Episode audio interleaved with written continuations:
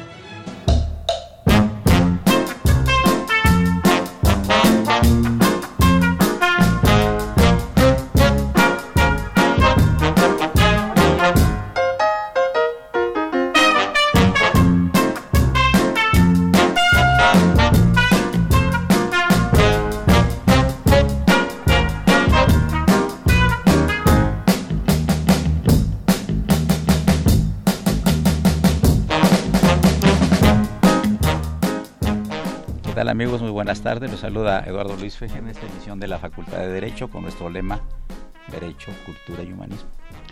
Una invitada muy especial, un privilegio para la Facultad de Derecho y para la UNAM, para Radio UNAM, la presencia de la doctora Gina Sabludowski. Pues un gusto estar aquí en este programa, agradezco mucho la invitación y bueno, un placer estar con, con Eduardo Luis Feje, que es un hombre tan polifacético, ¿verdad? Administrador, abogado, escritor. Uy, uy, uy, uy. Aquí la entrevistada eres tú. En todos sus, ambientes. Mucho gusto estar aquí. Gracias. Saludamos en cabina a la doctora eh, Reina Briz, quien viene a hacer una invitación un poquito más, más tarde. Amigos, les voy a dedicar dos incidentes, uno que me ocurrió ayer y otro el día de hoy, que tienen que ver con la presencia de la doctora. Ayer se presentó un libro muy interesante de su esposo, a quien tuvimos aquí la semana pasada, el ingeniero Salo Gravinsky. Y en el evento que fue muy singular en el centro histórico, invitaron a una señora que tocara la guitarra, que habían conocido un día antes y que era un obrero de limpieza de una institución y lo, que, lo vieron circular por el restaurante y lo llamaron, ¿usted qué anda haciendo aquí si no hace limpieza? Pues trae una guitarra. No, es que yo canto. Pues cante usted para nosotros. Y cantó y tocó ahí para los señores eh, eh, del ingeniero Grammy, su esposa que está aquí, la, doctora Gina Zabludowski. Y el evento, cómo, cómo subió de tono ayer. Aparte de la simpatía de tu esposo y el ambiente tan agradable, pero qué bonito canta, canciones mexicanas, divinas, divinas. Y yo invité a unos alumnos millennial y no tenían la, menor idea de lo que estaba cantando el señor. Les tuve que platicar la historia de, de la de Peregrina, de Alma Reed, cómo conoció a Carrillo Puerto. Es curioso, Gina, que las nuevas generaciones, lamentablemente, se desprendan de cosas tan hermosas que tenemos en este México. Esa es la primera anécdota. Y la segunda, que hace un rato tomé un taxi de la Facultad de Derecho y me trajo un señor que se apida Chávez Moreira, muy simpático. Y me preguntó si yo daba clase. Dije, sí, yo doy clase en la facultad. dice, pues yo estudié cuatro años en la facultad y me falta esto y lo otro. Y estuvimos platicando y tocó el tema del edificio. Y le comentó que iba a estar aquí. Y dijo que en su taxi iba a sintonizar el radio. Gina, ¿desde cuándo te dio a ti por el interés hacia el estudio de la sociedad, de la sociología? Bueno, pues yo creo que ya tiene muchos años, yo creo que desde la preparatoria. Al principio yo pensé, porque pues siempre he sido una buena estudiante, por no decir una matada, entre comillas, al principio yo pensé que iba a ir por el área físico-química o matemáticas, porque era lo que más se valoraba para los estudiantes aplicados en mi, en mi escuela, que era muy buena escuela, era la Escuela Secundaria y Preparatoria de la Ciudad de México. Muy famosa. Incluso en el área de ciencias, eh, los que entraban a la Facultad de Ciencias, prácticamente el primer año se les hacía muy fácil, porque en el área de ciencias era muy fuerte, hay varios, varios estudiantes de la UNAM que, eh, destacados que vienen de ahí. Y poco a poco me di cuenta, yo pensé que iba para química, que lo mío no eran los laboratorios. Y me dejaron hacer un trabajo en el área de inglés de que era como una mini tesis porque el inglés era muy fuerte en esa escuela y acabé haciendo un trabajo que se llamaba El hombre y la sociedad. Y lo gocé muchísimo al hacer el trabajo. Introduje todo tipo de textos. Luego me fui con un tío que admiraba yo mucho, que era bioquímico, para convencerme de estudiar bioquímica en la Universidad de La Joya, California. Y me dio una claustrofobia a los laboratorios y me iba a las bibliotecas y a las librerías y en ese entonces estaba mucho el peso de Herbert Marcuse. ¿Cómo no? Herbert Marcuse fue el gran líder de la mm, intelectual un poco de la revolución estudiantil, heredero de lo que en sociología se, se conoce como Escuela de Frankfurt, con pensadores como Horkheimer, Adorno, Marcuse, Walter Benjamin, y estaba en la Universidad de La Joya, entonces era un ámbito muy proclive para este tipo de ideas, entonces me le escapaba del laboratorio, me iba a leer a Marcuse y a los y a todos los libros que se producían ahí y entonces de regreso dije no yo voy a la sociología. la sociología. Bueno, yo, yo no quise dar todos los títulos de que tiene la doctora Gina Zabludowski por merecimientos propios indudablemente, eh, porque eh, le dije yo, mira, o doy tu currículum o hacemos programa. Entonces, tiene muchos libros. A mí me llamó la atención tres. Una que es las, las voces y los ecos, etapas del pensamiento social en México, que lo trae aquí muy interesante, que hablaremos al ratito. Otro que me parece muy atractivo, modernidad y globalización. Y otro más tan atractivo como los anteriores, pero ya en su faceta de escritora. Y vean ustedes el título. A lo mejor se enoja Reina Brice. Dice el título, no entiendo a las mujeres. Pero ¿qué les parece, amigos? Que ya pasaron los primeros 15 minutos del programa. Y estamos con la doctora Gina Zabludowski. Están en Radio UNAM, Teléfonos en cabina 55 36 89 89 55 36 89 89 y la ADA sin costo 01800 50 52 688. Radio UNAM, el alma mater del cuadrante.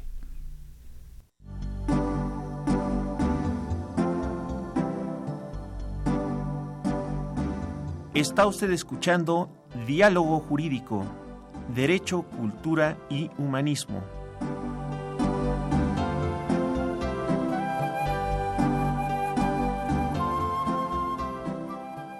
A través del 860 de AM. El alma mater del cuadrante.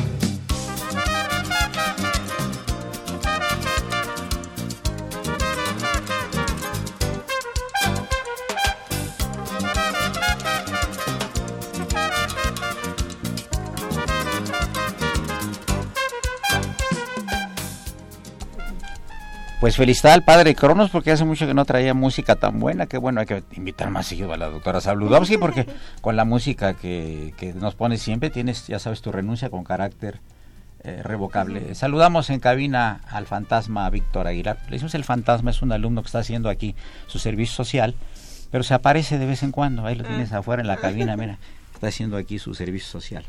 Pues eh, seguimos amigos con la doctora Gina, Gina Sabludowski. Eh, mira, yo quería, por ejemplo, en este asunto de la modernidad y la globalización, ¿tú, tú qué opinas, Gina?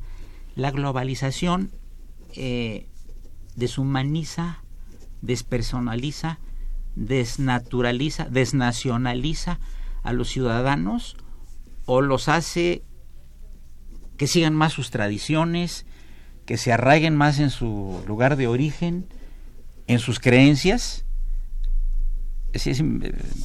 ¿Cuál es tu, punto Mira, de vista? yo en este libro y en otros, eh, pero este Modernidad y Globalización, me preocupa mucho lo que la precisión de los conceptos.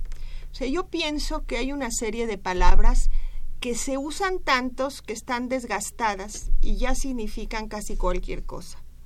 Entonces yo creo que, que sin por eso ser un lenguaje que no se entienda para la mayoría de los lectores o para las personas que no son sociólogos, nosotros tenemos pues un poco el deber de precisarlos. Entonces, ¿qué es globalización y qué es modernidad? Y la cuestión es que la globalización muchas veces se ha utilizado como adjetivo.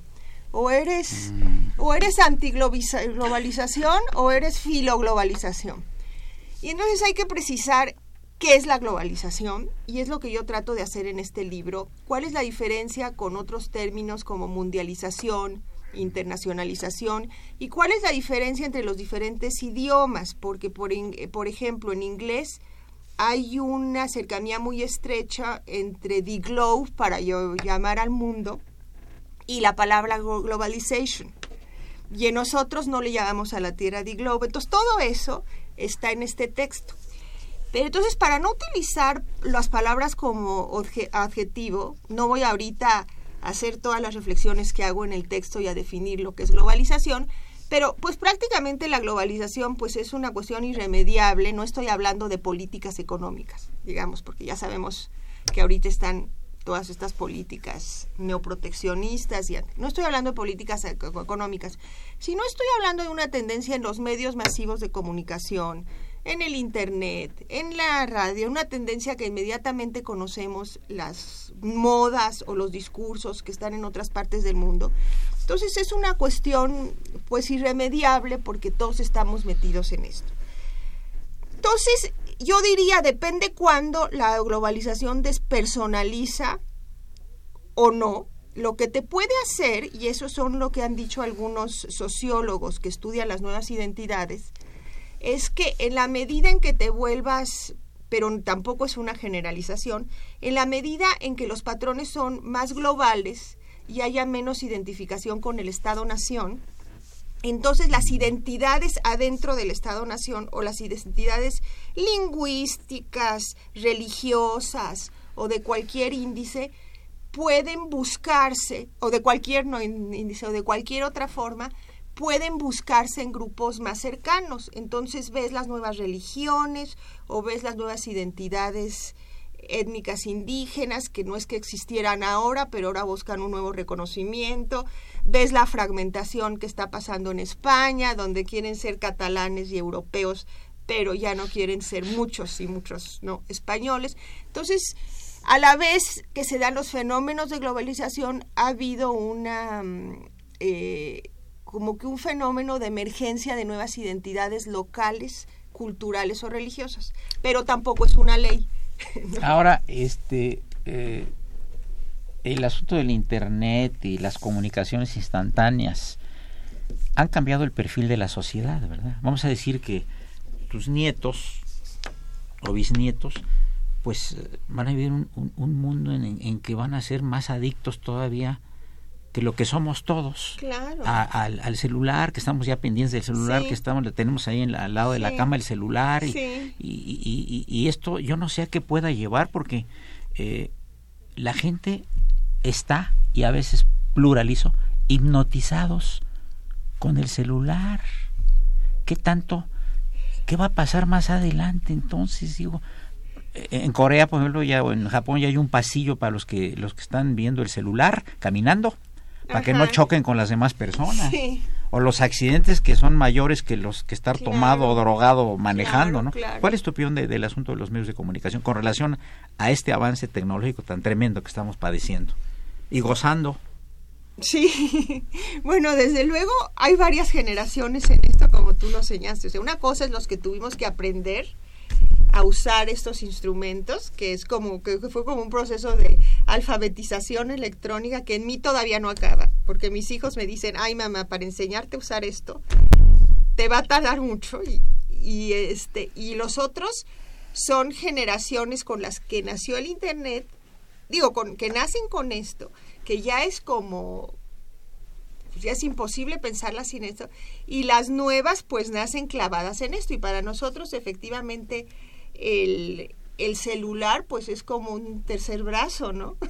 Es como si te quitaran un riñón, si se te pierde. si se te pierde. Sí. Mira, yo creo que estas cosas no son buenas o malas en sí mismas. No, claro. Digo, tienen los avances tecnológicos pues son en gran parte pues novedosos y realmente impresionantes para bien. Todo depende del uso que le demos y desde luego el uso excesivo. Ayer estaba yo precisamente después de la ¿Del evento? del evento eh, platicando con una amiga mía que tiene una escuela en Cuernavaca, una escuela de un sistema de Avanzado. educación Freinet.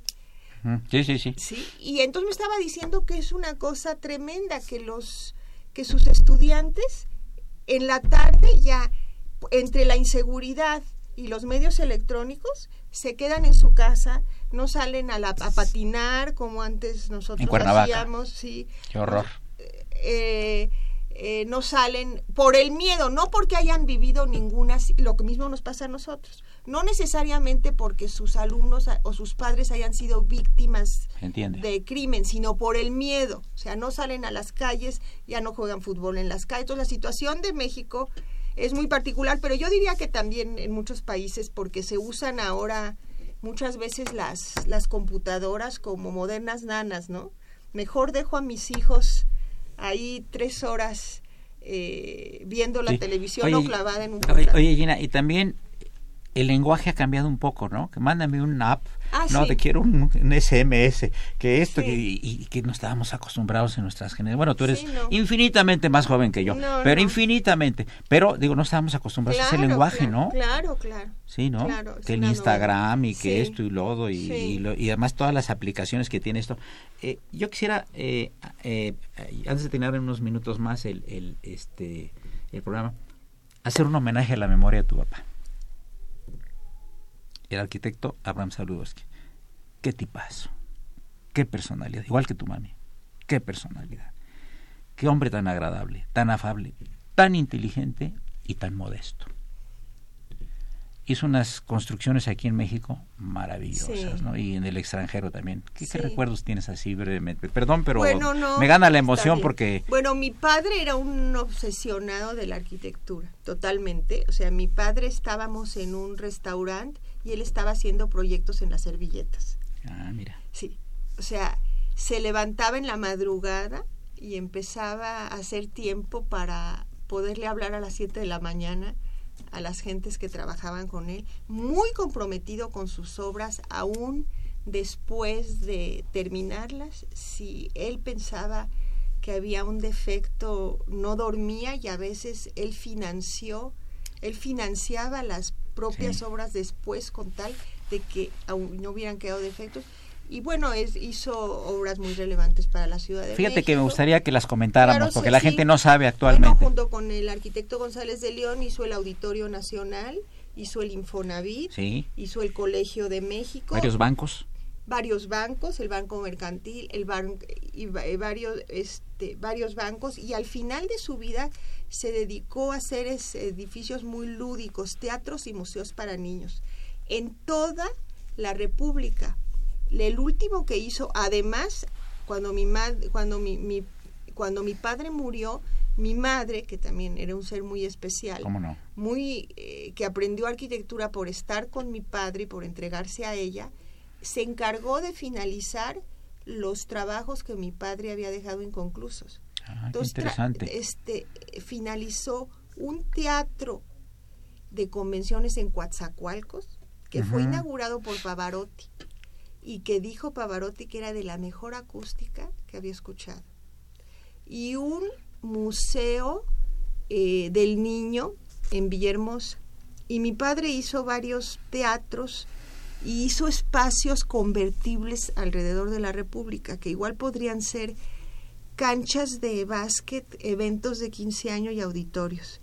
Entonces, en el estado de Guanajuato tiene uno en Dolores Hidalgo, bueno, en Aguascalientes generalmente tiene un teatro bellísimo, que no sé cómo esté ahora, pero antes era la imagen del estado. Y mi madre, pues también una mujer muy, muy especial. Y nosotros damos, mi madre lo, lo, lo instauró y nosotros lo seguimos dando, claro que no decidimos cómo deben ser los buenos premios, el premio Abraham Sabrudowski a la mejor tesis de arquitectura de la UNAM. Se evalúan todas las tesis por el cuerpo colegiado de la Facultad de Arquitectura y damos anualmente el premio Abraham Sabrudowski. Sí, un hombre tan importante en la arquitectura nacional e internacional platicabas con él con una modestia y con una, se tomaba un café contigo, le gustaba mucho platicar de cultura y todo. Una vez le dediqué un artículo en el, en el Excelsior, me acuerdo hace algunos años que yo colaboraba en ese periódico durante años y estuvo muy agradecido y, y platicamos mucho, ¿no? Y, qué interesante porque la ascendencia de, de, de tu esposo pues también llegó a Tabasco y ahí hizo tu papá un teatro de Tabasco en Villahermosa, ¿no? Sí, fue su última ah, Como el inmigrante, ¿no? llegó ahí a Villahermosa. Es el Museo del Niño de Villahermosa. El Museo del Niño de Villahermosa, ¿no? Es obra de mi papá. Entonces viajaba mucho, etcétera, ¿verdad? Sí, sí, todavía fue increíble porque desafortunadamente al final de su vida, por la enfermedad que tenía, se quedó paralizado. Y tenemos fotos en sillas de ruedas viendo a ver estas obras no perdió, digamos. Eh, no. no, no, Es decir, dejó sus planos inconclusos, o sea, hizo su primer plano y sus primeras órdenes, sus últimas órdenes antes de morir. No, pues un tipazo en todos sentidos. Ernestina Contreras, conocí a la doctora Gina en una conferencia, me motivó a seguir adelante, le mando un abrazo. Ay, muchas gracias. Eh, José Estrada, ¿podría decirme, te pregunta una gente del auditorio, lo primero que le viene a la mente en las siguientes palabras, México, jóvenes, familia UNAM. Yo creo que lo contestamos pues del corte. Sí, eso es como para otro programa. y Jaime Estrada, qué placer escuchar a la doctora Gina Saludowski. ¿Qué consejo puede dar a los millennials para que aprovechen la tecnología como instrumento de preparación y no para hacer daño al país? Bueno, los millennials son una generación muy inteligente, muy brillante y que seguramente ayudarán a cambiar este país que tanto lo necesita. Llegamos a la parte media del programa, el privilegio de escuchar a la doctora Gina Sabludowski, eh, distinguidísima profesora de la Facultad de Ciencias Políticas en el área de Sociología. Y recordarles que está en cabina y vamos a entrevistar brevemente ahorita a la doctora Reina Briz, quien es catedrática de la Facultad de Derecho y miembro de la directiva del claustro de doctores en Derecho, de doctores de la Facultad de Derecho. Eduardo Luis Fejer, esto es Radio UNAM, no le cambie. Gracias.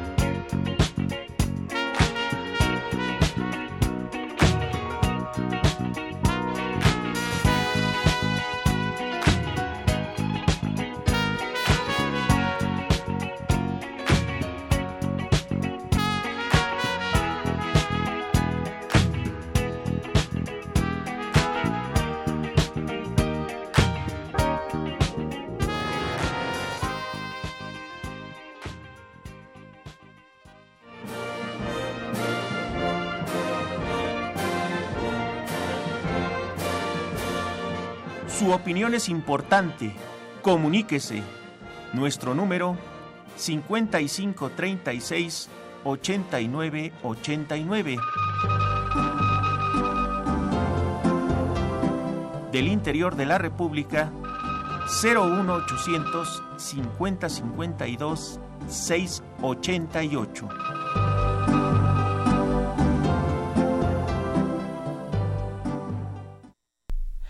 Padre Cronos, qué estricto es, ahora trae un látigo, ya no está aquí. Es fuerte padre Cronos, también está ahí Raúl Romero en cabina, el niño oro de la radio, que lo saludamos con, mucho afecto. Bueno, don José Estrada eh, eh, hizo unas preguntas, pero tenemos aquí a Reina Briz, con tu permiso, Gina, eh, quien nos quiere dar un anuncio. Oye, Reina, este, gracias a, la idea y al impulso del doctor Contreras Bustamante, nuestro digno director de la facultad, se renovó el claustro de doctores, ¿verdad? Y, lo, tomó eh, toma la presidencia del claustro el doctor Hugo Itono Morales y tú vienes a hacernos una invitación. Adelante.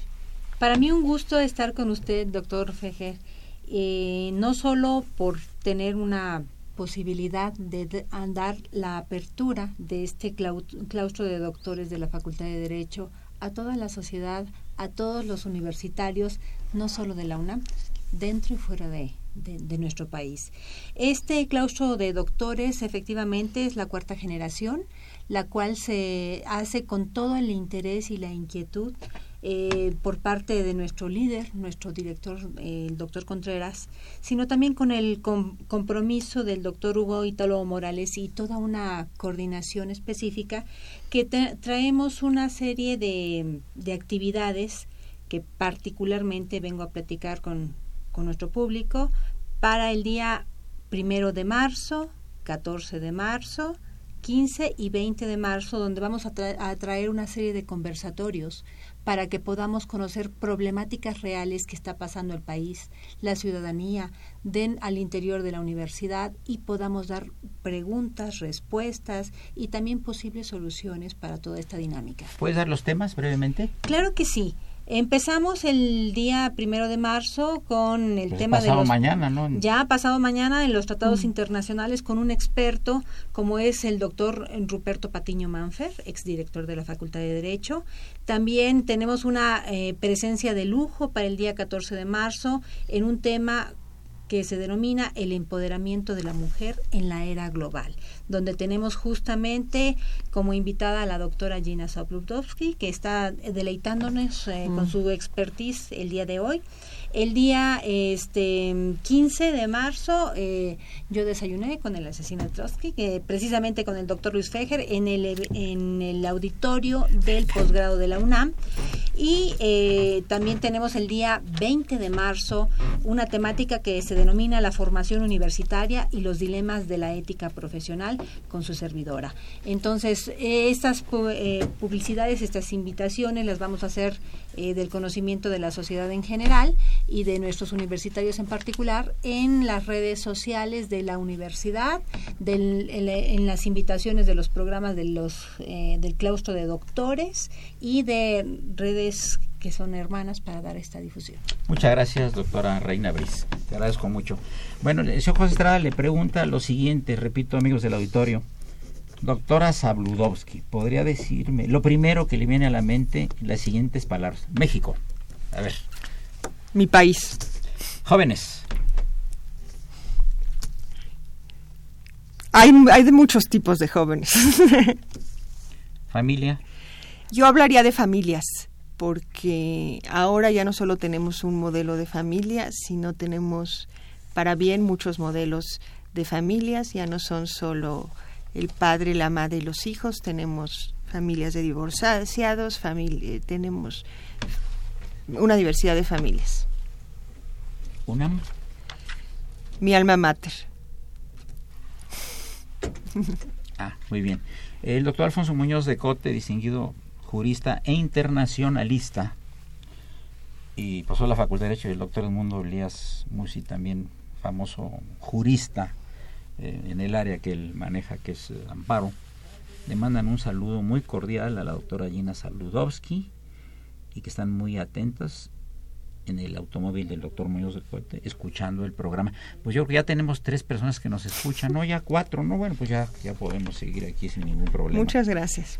Harriet Jones, diplomática de la Embajada de Irlanda, que lo fuera, felicita tan distinguida e invitada como siempre y buena costumbre, un programa de lujo con tu presencia. Gracias, muchas gracias. Fíjate que sí me gustaría platicar un poco de este libro, Las voces y los ecos, cuatro etapas del pensamiento social en México. Y tiene cosas muy interesantes, por ejemplo, tiene laicismo y fe en el progreso, el positivismo, los grupos indígenas, de la sociología a la antropología, ¿no? doctor Manuel Gamio, la concepción de lo mexicano en la obra de Samuel Ramos, el, el perfil del hombre y la cultura en México. ¿verdad? Fui muy amigo de su esposa. Ah, qué sí, bien. yo le hice varios prólogos a sus libros, a la esposa de Samuel, a de, de, de, de, Ramos. Oye, Weber, que también aquí se dice que no le entendían bien los alumnos a un maestro, ¿verdad? Sí, bueno, es a José Medina Chavarría, sí, o sea, sí, sí. Eh, uno de los de las eh, figuras pues más importantes del exilio español en México que nos dio tanto en términos de la cultura sí. y que desafortunadamente pues no le fue tan bien en nuestro país o no fue tan recibida sus ideas en el plano de la sociología como sí fueron otros autores en el plano de la filosofía, de la teoría política y del derecho. Pero aprovecho para decir que este libro, Las voces y los ecos, se va a presentar en la Facultad de Ciencias Políticas y Sociales el próximo sábado, porque yo doy clases en la Universidad Abierta. Bien. Entonces va a ser el sábado a las doce y media, en un, en un horario muy fácil, en el auditorio Pablo González Casanova. Entonces aprovecho para hacer la invitación. Es un libro producto de los proyectos de apoyo a la docencia que está pensado para los primeros, eh, para introducir a los estudiantes a estos temas y generar más preguntas. Oye, eh, eh, varias generaciones en mi época, hace muchísimos años, sobre todo en la Facultad de Economía, eh, realmente tiene una orientación marxista, abiertamente, ¿no? ¿Cómo habrán cambiado las cosas en ciencias políticas, en economía y, filosofía, ¿no? Cuando eh, pues hay gente que es detractora a veces del marxismo, a veces siguen siguiendo, eh, perdón, continúan con sus ideas. ¿Cómo ves tú el panorama actualmente en nuestra universidad? Bueno, esto? cuando yo estudié, sí. el marxismo era el punto de vista dominante. Sí. Y realmente todos los que se ale todos estos todos los que se, se alejaban del marxismo eran considerados como herejes y además se ponían todos los autores, afortunadamente tuve muy, muy buenos maestros que no lo hicieron, pero se ponían todos los autores como, muchos autores como autores burgueses, o sea, Weber, Durkheim, todos los importantes de la tradición sociológica. Yo creo que ahora, para bien, estamos en un punto de, de partida, que nosotros hablamos de pluralidad de paradigmas o pluralidad de escuelas, que no hay una verdad única. O sea, las ciencias sociales no pueden ser como las religiones. Así como aquí se partía del marxismo, en Estados Unidos había una corriente fundamental que se llamaba el estructural funcionalismo, uh -huh. que casi toda la sociología se, se hacía a partir de esta corriente. Pues yo creo que para el bien, y espero que así sigamos, hay un ambiente de pluralismo. Claro. Yo creo que de Marx es un autor muy rescatable y fundador de muchísimas eh, de muchísimas ideas importantes. Yo ahorita lo estoy dando. El trabajo enajenado es una obra que me parece sensacional. Pero no debe regir tampoco debemos debemos ser dogmáticamente antimarxistas por lo que ha pasado en el siglo XX con todos los totalitarismos que ha sido tremendo. Pero no debemos permitir que ninguna otra corriente se vuelva hegemónica y dogmática. Entonces como a todos los autores a Marx hay que leerlo críticamente y, y, situarlo en su época y en sus alcances reducidos o amplios, ¿no? Ahora nuevamente se está tomando por la gran temática de la desigualdad, claro. que es una temática fundamental, pero desde luego sí llamar a que las ciencias sociales, ni la economía, ni el derecho, o las ciencias o las disciplinas como la filosofía, pues en el momento en que estás bajo un dogmatismo se acaba la crítica y se acaba la posibilidad de crear cualquier pensamiento reflexivo, ¿no? Uh -huh. Entonces esperemos que que no volvamos a ese. ¿Y cuál es tu opinión de Noam Chomsky o Chomsky? Mira, varía. Complejo opinar de él, ¿verdad? Es complejo. Yo no soy especialista Mm. en lingüista. Claro. Parece que sus aportaciones a, la- a las lingüísticas son muy Importantes. importantes. Yo no coincido mucho con sus ideas políticas recientes. Sí me parecen a veces un poco esquemáticas, pero lo que más me sorprende es que no siendo un buen orador atiborra auditorios. Porque es contestatario, Gina. O sea, cuando yo fui a la conferencia que vino a dar a la UNAM, sí. me habían guardado dos, dos, este, dos asientos. Que eran Mi de hijo oro, estudió que eran de filosofía, oro, estaba de oro de asientos. escucharlo. Claro. Y realmente su conferencia, pues eh, como orador es bast- perdón que lo diga así, pero como orador es bastante apagado, es difícil escucharlo. Y luego en sus en sus cuestiones políticas sí se me hace que a veces pues este tiene muy distinguido lo bueno y lo malo y Muy un poco maniqueo, esquemático Muy maniqueo. Eh, sin negar sus aportaciones que ha tenido para la cultura en otros ámbitos, ¿no? Estoy hablando solo de sus bien. posiciones políticas. Bien, nos manda un saludo el señor Jaime Chávez y el señor Alejandro Luna, que le está encantando el, el programa y felicita a Ina Saludowski por sus interesantísimos comentarios y aportaciones. ¿Y qué creen, amigos? Llegamos a la penúltima parte del programa y ya está con el látigo azotándonos el padre Cronos, don Francisco Trejo. Por cierto, lo felicito porque eh, estuvo en antropología este, eh, presentando un libro y estuvo en Real del Monte. Está muy ocupado aquí el padre Cronos y ya, ya lo entrevistaremos un poquito más adelante sobre sus actividades de carácter académico, literario, porque es un gran biógrafo y- Ah. y, entonces este, tiene un libro muy interesante, ya platicaremos de él. Les recuerdo, les recuerdo amigos que están en el 860, historia de la universidad del alma mater del, del, cuadrante. Gracias.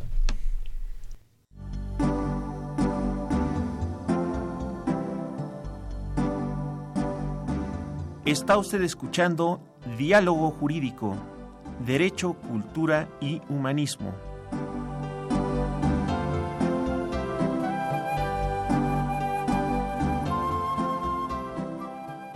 A través del 860 de AM. El alma mater del cuadrante.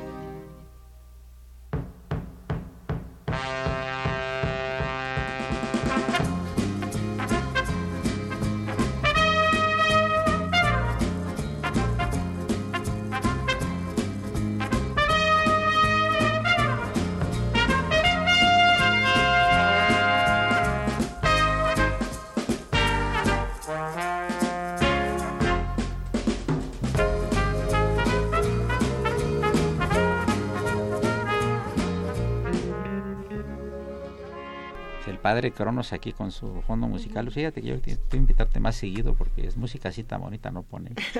Fíjate que él es amigo de, este, ¿te acuerdas de Santo y Johnny Farina? ¿Te acuerdas? Sí, Ah, sí. Él, él era, es amigo de Santo, ¿verdad? No, de Johnny. De Johnny, Ah. no, pues acabaron peleados a muerte. De Johnny Farina. Y ha mandado, fíjate, saludos eh, al programa Johnny Farina. Y también la secretaria de los Beatles, cuando estuvo aquí en México. Ah, Freda Kelly, que me la presentó aquí. Este, hemos tenido un programa sobre los Beatles aquí. Ah, qué Sí, bien. además con especialistas Ay, y todo. Está. Ricardo Calderón, que es No, un yo egresado de la. Facultad de Derecho y que es este presidente de los fans y que se lleva Bueno, a pues yo Liverpool me cada voy a año. escribir ahorita. Ah, sí, sí. Pero van puntadísima. Bueno, eh, Guadalupe Escoria, que gracias a Radio UNAM por invitar a, a persona tan distinguida y le pregunta a la doctora qué opina de la sociedad materialista y que se han perdido los valores en nuestro país.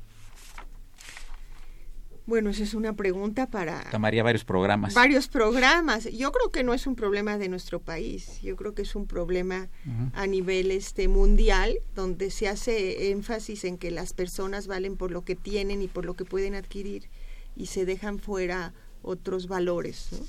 Y bueno, yo, pues que creo, pues yo creo que, que esto, que debería estar equilibrada las expectativas que tiene uno de desarrollo con otro tipo de valores que no fueran únicamente los materiales y que es una tendencia mundial. Bien, eh, Gonzalo Gutiérrez, eh, ¿qué es una opinión sobre las noticias actuales? Hay fake news y Sí. todo eso. ¿Cuál es tu opinión? Bueno, lo que pasa es que las noticias ya no dependen como antes de lo que decía la televisión en las primeras horas de la mañana o de lo que sí lo sigue diciendo, pero ya no tienen el mismo peso, ni los periódicos por todos los medios de información que tenemos a nuestra mano y volvemos al celular. Cada quien escoge sus medios de información y nos pueden llegar mucho antes las noticias de lo que le llegan al titular de Claro. la mañana y además es mucho más difícil el control. Entonces yo creo que estamos en una época nueva donde como se está viendo los las personas identificadas con dar noticias están un poco perdiendo pues el privilegio de ser ellos la que nos dan. Todos nos estamos convirtiendo en informantes. De las primicias, ¿verdad? Sí. Pero tú qué opinas, por ejemplo, este, con relación a los millennials, que tienen todo mi respeto, absolutamente, eh, tanta información que les llega. Nosotros adultos, más adultos que ellos, a veces no la podemos digerir. Ah, luego sí. te dicen que pasó algo en Rusia y luego que no es cierto, y lo que Sí. esto, y bueno, y si nosotros medio discernimos, pues la gente joven que le llega tanta información, pues puede, puede acabar deformando su visión del mundo. Ah, no, sí. Bueno, yo creo que los millennials es un término también muy amplio, Claro. ¿no? Es de una generación que efectivamente pues ha crecido con la tecnología, pero entre los millennials encontramos de todos, ya lo vimos en el apoyo que nos dieron en el temblor, ¿Cómo no? Que pensábamos Claro. que eran jóvenes eh, egoístas y en su mundo y salieron a dar el apoyo al temblor. Y yo creo que los millennials, como todos nosotros, pues todo depende si tienen capacidad de discernir. o sea, si realmente no escogen sus fuerzas, sus fuentes de información y todo lo que los llega les, les creen, pues van a tener una información deformada yo creo que la, la buena información ahora es eh, reside mucho en la capacidad de escoger tus fuentes. Entonces, y a quiénes les crees y a quién no. Y hay millennials muy preparados que saben desde el principio que a esa fuente no les van a creer y hay otros que tienen como un dios en las ciencias, en todo lo que reciben y no disciernen, ¿no? Pero yo creo que hay de todo tipo. Sí, pero, pero es un tema muy interesante también desde el punto de vista sociológico, ¿verdad? Sí, Porque es un cambio radical en es la un sociedad. cambio radical en la sociedad. Y como dices tú, eh, a veces de espectadores, los que tienen los celulares se convierten en actores porque Claro. dan la noticia, oye, acaba de caerse un tal cosa, se payó, pasó esta cosa, pasó esta otra cosa, ¿no? Claro, ¿Verdad? claro. Y, y seguramente debe haber tesis, ¿verdad? Este, Gina Sabludowski, sobre esta temática tan moderna que es la, la nueva comunicación. ¿no? Claro, yo estoy en la escuela, en la Facultad de Ciencias Políticas y Sociales está la carrera de comunicación, Claro. que es una carrera que crecientemente tiene más importancia, o sea, no solo en la facultad, sino en muchas universidades, precisamente por por esta tendencia y porque la comunicación pues está transformando nuestros hábitos cotidianos, la forma de trabajar, la forma de relacionarnos, o sea, todo y seguramente ha de haber varias tesis sobre este sobre este tema. Y también yo creo que la cosa laboral, porque hay mucha gente que se lleva a su casa el trabajo y trabaja desde la computadora en su casa, ¿no? claro. Se llama home office o algo así. Home ¿verdad? office. Home office. Claro. Oye, tanta terminología que nos ha llegado. No, y por un lado, como en todo, por un lado tienes eh, pues muchas ventajas, puedes estar en la playa Trabajando y, y cumpliendo con tus responsabilidades, pero como todo, pues hay otra cara que quiere decir que no hay horarios, entonces te pueden buscar a la hora que sea y tú tienes que contestar un Gmail a la hora que sea, si es de tu trabajo y no importa que sea fin de semana o, o altas horas de la noche. Entonces, como todo, tiene sus pros y sus contras. Ahorita ya están haciendo una nueva legislación en algunos países, ¿eh? Que después de ciertas horas no le tienes que contestar el email a tu oficina. Pero bueno, Eh, yo lo ya que voy a hacer es, si sigue portando mal el padre Cronos, Víctor Aguilar y Raúl Romero, voy a contratar unos robots. Menos al señor que está en la cabina, ¿eh? a, a don Gerardo Zurroces, sí va a seguir. Pero lo que es el padre Cronos, el niño de la radio y el fantasma, esos vamos a sustituirlos por un robot porque se han portado muy mal últimamente. No sé qué opine el auditorio.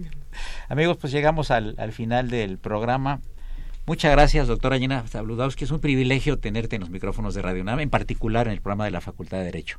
muchas gracias, muchas gracias y un, Un gusto, Reina. estar aquí. Gracias. Reina Briz, muchas gracias por tu información, que estamos muy pendientes. Ya continuaremos con esto del claustro de doctores Gracias. de la Facultad de Derecho. Muy bien. Bien, una operación de Gerardo Zurrosa, a quien saludamos con el afecto de siempre. La imagen siempre grata del padre Cronos, don Francisco Trejo. Asistentes de producción, obviamente el niño héroe de la radio, Raúl Romero Escutiax. Millennial no suelta el teléfono ni para manejar, ahí lo tienen. Y el fantasma Víctor Aguilar, que ya está acercándose más seguido aquí a la, al programa de Radio UNAM. Soy Eduardo Luis Fejer, la mejor de las tardes. Es el 860. Esto es Radio Universidad Nacional Autónoma de México, el alma mater del cuadrante.